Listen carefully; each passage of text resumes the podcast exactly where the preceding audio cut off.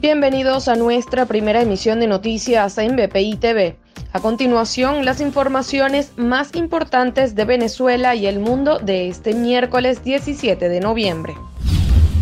La Junta Nacional Electoral ratificó que es inadmisible la solicitud de sustituir a la tarjeta de la MUD para la gobernación de Miranda por ser extemporánea, según informó Roberto Picón, rector principal del Consejo Nacional Electoral. Picón explicó que en el caso de Miranda convenía optar por la decisión más favorable a los derechos de los partidos y electores, por lo que tomaron la decisión basándose en los artículos 162 y 169 del Reglamento General de la Ley Orgánica de Procesos Electorales. Foro Penal confirmó que la cifra de presos políticos en Venezuela se mantiene en 252 hasta el 15 de noviembre de 2021.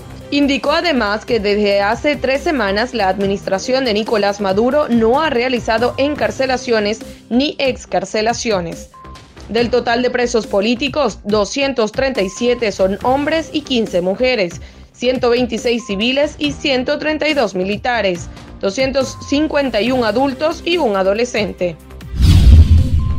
El dramaturgo cubano Junior García, uno de los principales promotores de las marchas contra el régimen de Miguel Díaz Canel, llegó a España junto a su pareja. García estaba desaparecido desde el domingo, cuando agentes de la dictadura cubana sitiaron su vivienda y le impidieron salir para realizar una caminata por La Habana. Para el desarrollo de estas y otras informaciones, los invitamos a sintonizar nuestra señal en vivo y contenido on demand en bpitv.com o a través de Roku, Apple TV, Amazon Fire y nuestro canal de YouTube. Síguenos en las redes como arroba bpitv.